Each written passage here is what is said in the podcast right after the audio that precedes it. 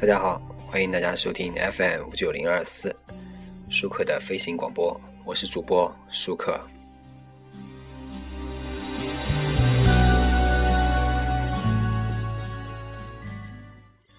今天啊，我和一个网友聊天，说到那个爱情中的沟通问题。那么我们今天这一期呢，就来说一说沟通中的陷阱啊。很多婚姻啊，或者两性啊，或者爱情专家常常会说啊。你们之间有问题，你们就坐下来沟通，沟通就能解决。呃，其实仔细想一想，这句话呢，并不是放之四海而皆准的，甚至呢，沟通有时候啊，就是一个大陷阱，没有问题也能制造出问题来。那么，对于爱情双方啊，恋爱双方啊，沟通这件事情，我的态度是啊，大部分事情呢，不一定需要沟通啊，小部分事情用轻松的口气聊一聊。谨慎一点呢，就是。不达成共识、过不了关的事情，那就需要沟通。沟通这件事啊，无论是在情场或者职场呢，都是一样的。总沟通沟通啊，你就会掉沟里。临门一脚呢，沟通一下呢，也许就能通了。两个人啊，相互适应的过程中啊，总会有各自有不适应感，这是需要自己来调整的。如果有一点点不适应，就拽着对方来谈，你真会把对方烦死的。很多分手的情侣啊，其实都中了这个招。有些人呢，在热恋的时候啊，就可能突然被对方的某句话刺到，啊，发一顿无名火。这时候呢，连自己也不知道为什么生气。哎，我为什么生气啊？你这时候你和对方怎么沟通啊？有些人想了很久，甚至找了心理专家、心理想了心理医生来看，都不知道答案。其实啊，我们不那么了解自己的这个情绪啊、想法的时候啊，那些过多的敏感，只有自己处理。那些找不到出处的情绪呢？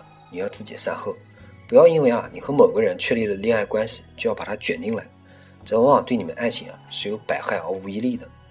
那么沟通呢，有一个目的的，沟通的目的啊是了解想法，不是达成共识。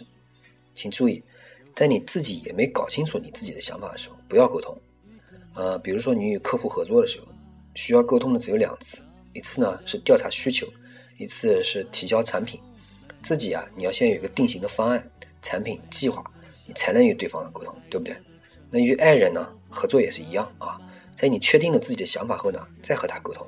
而且需要特别提醒的是，你和他沟通的目的也只有一个：了解他的想法，不是强制他听你的，也不是说服他，而是了解他的需求，并把你的需求告诉他。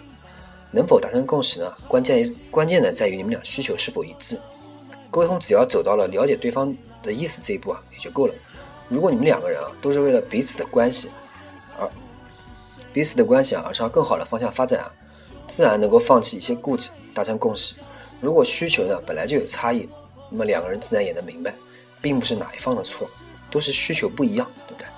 如果你很贪心啊，非要将达成共识作为目的，那就会制造出什么呢？一方一定要压倒另一方的口水战争，把沟通啊变成了倒苦水大会。你以为自己掏心掏肺，有什么就说什么。啊其实啊，这只是情绪崩溃，根本就不是沟通了。你越讲越发散，越说越说不清，对方的耐心呢也被耗尽了。到时候啊，不仅共识达不成，还会让彼此对两人的关系啊失望了。沟通呢，其实沟通是比较没有效率的，因为沟通并不是解决问题的一种方式，而是促成解决的一个因素。比如说，比起两个人一起买东西啊，一个人逛街，你一个人逛街，显然花在路上和商店里的时间更少，下决心买一样东西的时候呢更果断。同理啊，一个人独当一面，显然更有利于解决问题，不会推卸责任或者拖延，能够独自处理和解决问题呢，都是更有效率的。但如果你不那么在乎效率啊，你看中了沟通时候乐趣呢，你也别指望他解决问题，你只能当两个人的互动游戏，就像我们刚刚讲的电梯里坐十个人那个。总之啊，你不要听那些专家啊什么的，没事坐下来啊，我们沟通沟通沟通沟通，有空你还不如玩一玩比较新鲜的娱乐游戏。轻松一点，两个人在一起轻轻松松的、开开心心的，这才是保证爱情长青的秘诀啊！好，那么本期呢，我们说了沟通这问题。沟通的问题呢，就是说，如果沟通呢，你们要不要抱着达成共识的态度去沟通？就抱着我们双方表达自己的需求的目的去沟通就行了。